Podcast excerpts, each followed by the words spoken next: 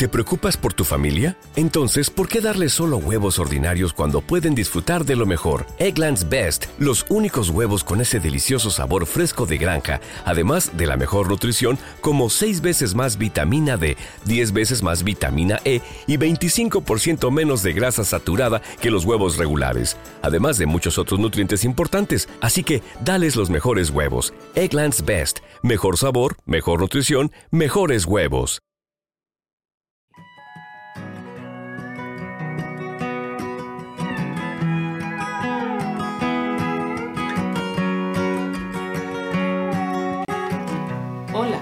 Bienvenidos al podcast número 167 de ¿Qué hay de tu vida? El programa de Radio Cincuentopía. ¿Qué hay de tu vida? Una cita semanal con los temas que realmente interesan a los cincuentópicos.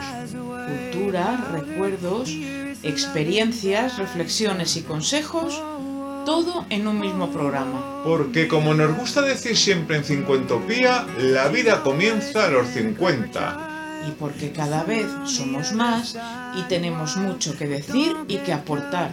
¿Qué hay de tu vida? Un programa elaborado por Charo Nieve y David Parra para Cincuentopía.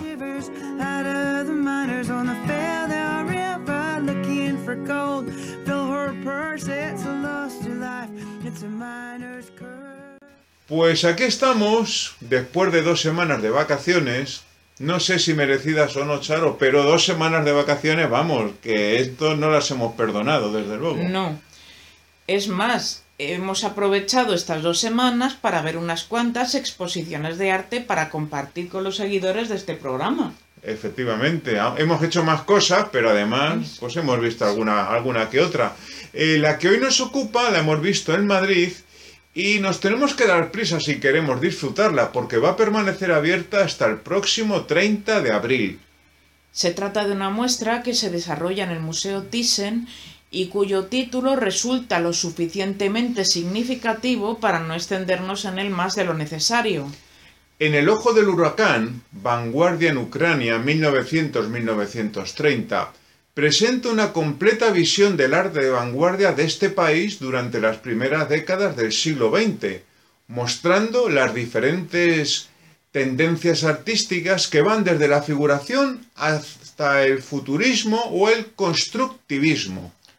La exposición reúne alrededor de 70 obras entre las que se encuentran pinturas, dibujos, collages o diseños teatrales. Se organiza de modo cronológico e incluye trabajos de los principales maestros de la vanguardia de Ucrania. Alexander Bohomazov, Basil Yermilov, Víctor Palmov y Anatol Petritsky. También se muestra todo el amplio abanico de estilos e identidades que van desde las pinturas neobizantinas de los seguidores de Mikhailo Wojciuk o las obras experimentales de, los miembros de la Kulturligue que, eh, que, buscaban promover su visión del arte contemporáneo ucraniano y yiddish, respectivamente, a las piezas de Kazimir Malevich y El Litsinsky, artistas por excelencia de la vanguardia internacional que trabajaron en Ucrania y dejaron una huella significativa en el desarrollo de la escena artística nacional. Del mismo modo se presentan ejemplos de figuras de renombre internacional que nacieron y comenzaron sus carreras en Ucrania, como Alexandra Exter, Vladimir Baranov Rosiné y Sonia Delaunay. Comisariada por Konstantina Kinsha, Katia Denisova y Olena Kashuba Volbak, la muestra constituye el estudio más completo realizado hasta la fecha del arte ucraniano de vanguardia. Cuenta con numerosos e, e, importantes préstamos del National Art Museum of Ukraine y del Museum of Theatre, Music and Cinema of Ukraine, con el que el Museo Nacional Thyssen-Bornemisza quiere celebrar el dinamismo y la diversidad de la escena artística ucraniana, al tiempo que salvaguarda el patrimonio del país durante la ocupación de su territorio. Pues ya lo saben todos los seguidores de qué hay de tu vida. Hasta el próximo 30 de abril podemos acudir al Museo Thyssen de Madrid para ver la exposición que esta institución dedica al arte ucraniano de vanguardia.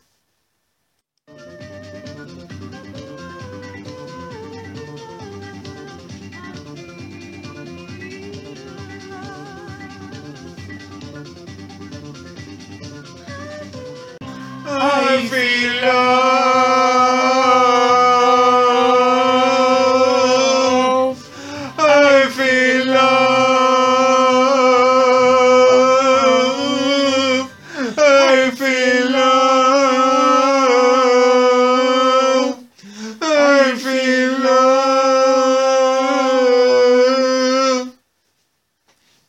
Nos hemos limitado a cantar el estribillo y por tanto no nos hemos equivocado ni en una coma. Hombre, cuestión distinta es que hayamos desafinado un tanto hasta el extremo de dificultar el reconocimiento de la canción.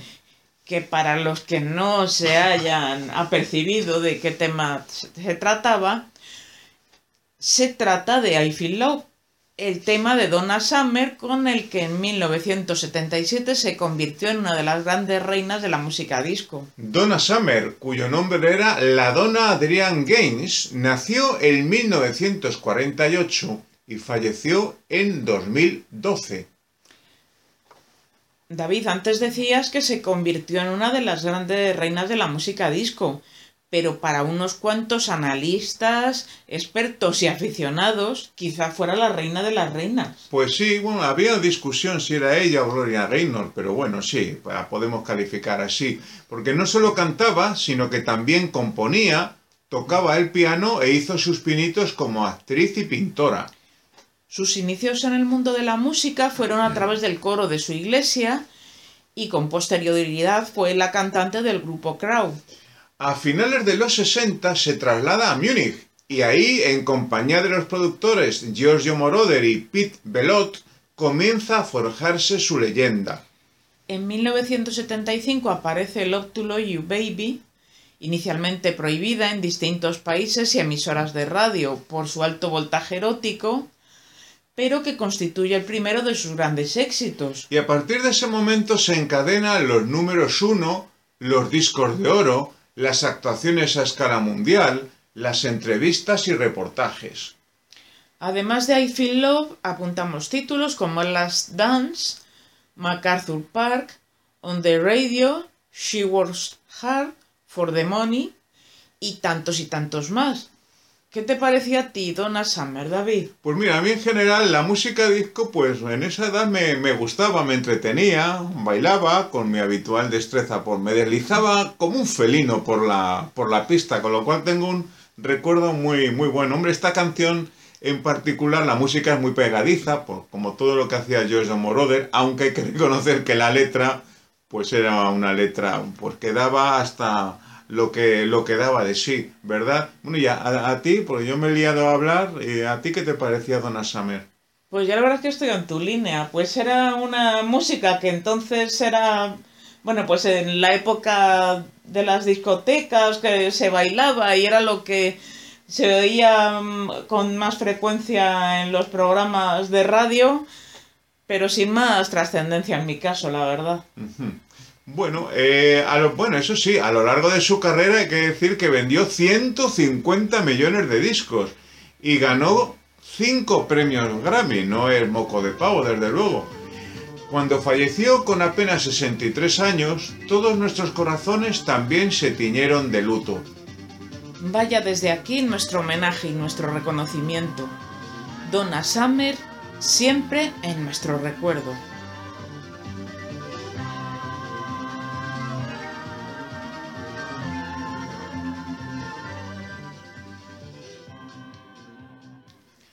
Damos paso a nuestra sección Club de Lectura, en la que de manera semanal proponemos un libro a los seguidores de ¿Qué hay de tu vida?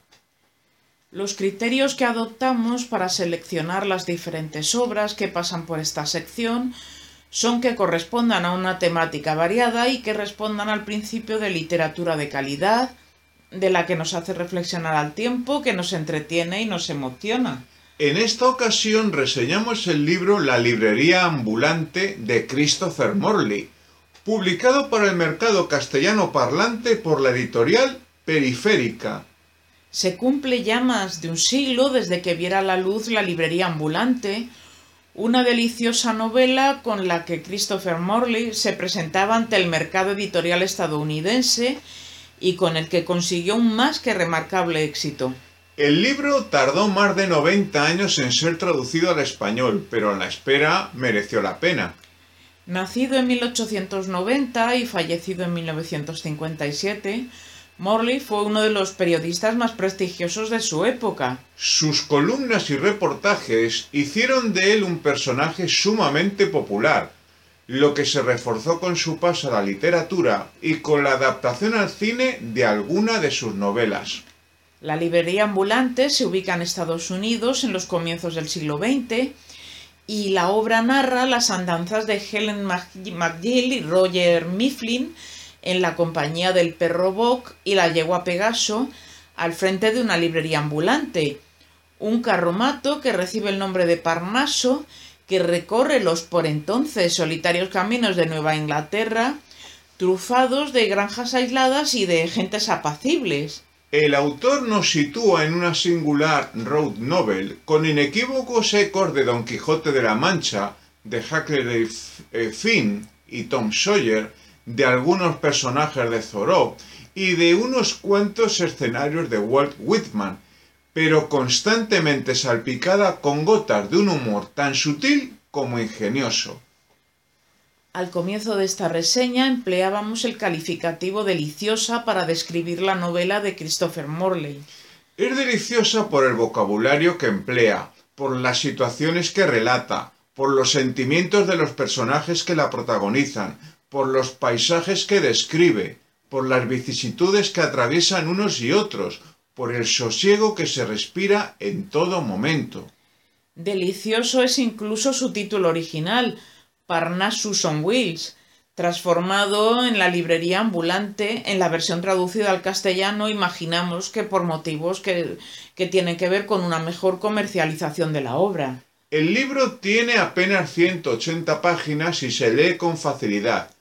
Pero que nadie se engañe, porque una vez más se demuestra que no es necesario ser rebuscado en la prosa, ni exhaustivo en las descripciones, ni plúmbeo en la organización de los contenidos para resultar profundo.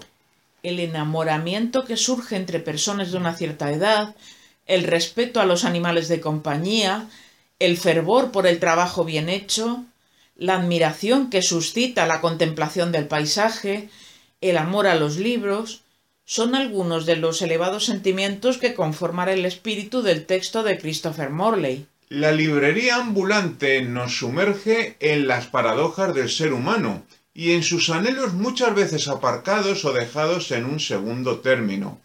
Una maravilla para los sentidos, para dejarse llevar por la imaginación, para encontrarse mejor con uno mismo. ¿Son precisos más argumentos para acudir a la librería más cercana y abalanzarse sobre la novela? Tiempo habrá para leer nuevas obras salidas de la pluma de Christopher Morley, entre ellas su continuación titulada, eh, La librería encantada, o ya en un entorno bastante diferente, la ambientada en la Universidad de Oxford, eh, Kathleen, ambas también editadas por Periférica.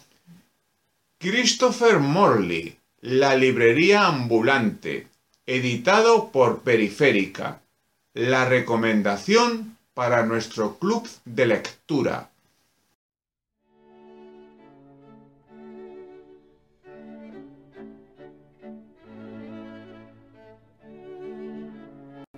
María Tecum, poema de Roque Dalton. Los días de leyenda en que me amabas sin hacer preguntas hicieron que la ciudad tomara la cara de un juguete como en los nacimientos. Al dejarte en las noches iba a mi casa alegre por calles de aserrín. En el espejo tembloroso y tristón de los charcos me miraba la cara al lado de la luna. Me buscaban tus besos para que no alumbrasen los sueños de los pájaros perdidos en mi almohada.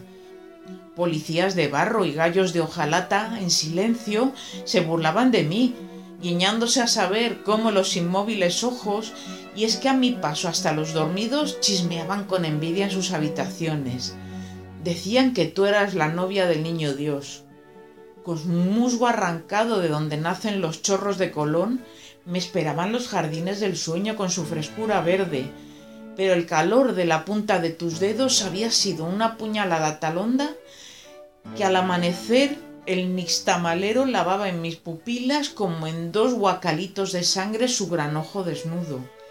Entre árboles de papel de China, vestidos desde el corazón del añil, pasaba el nuevo día escuchando una orquesta de arcángeles ancianos que con su cabello de algodón formaban nuevos ríos en la brisa. Después yo te encontraba a la par del crepúsculo con su alto, eh, alto árbol de fuego incendiado de veras y lamía en tus manos la piel del mazapán. En los alrededores los muñecos con mejillas de flor bebían sus cervezas de polen y humo Ay, pero a los pocos meses se te ocurrió crecer y te me fuiste lejos con un horrible gesto de persona mayor. Desde entonces la ciudad recobró también su tamaño de siempre, y en sus negras calles de asfalto los ciudadanos pegan con las manos a mi alma de muchachito triste que todavía necesita jugar. Charo Nieva nos ha recitado el poema María Tecum, escrito por Roque Dalton.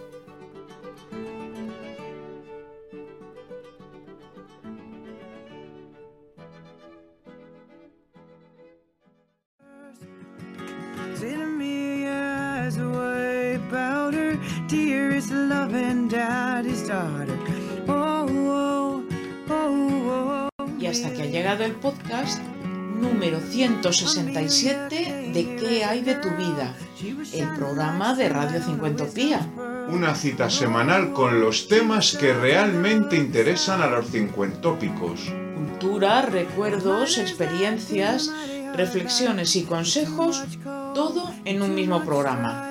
¿Qué hay de tu vida? El programa para todos los que ya hemos cumplido los 50 años y pensamos que lo mejor está todavía por llegar.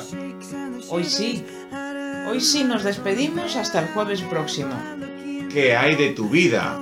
Un programa elaborado por Charo Nieve y David Parra para Cincuentopía.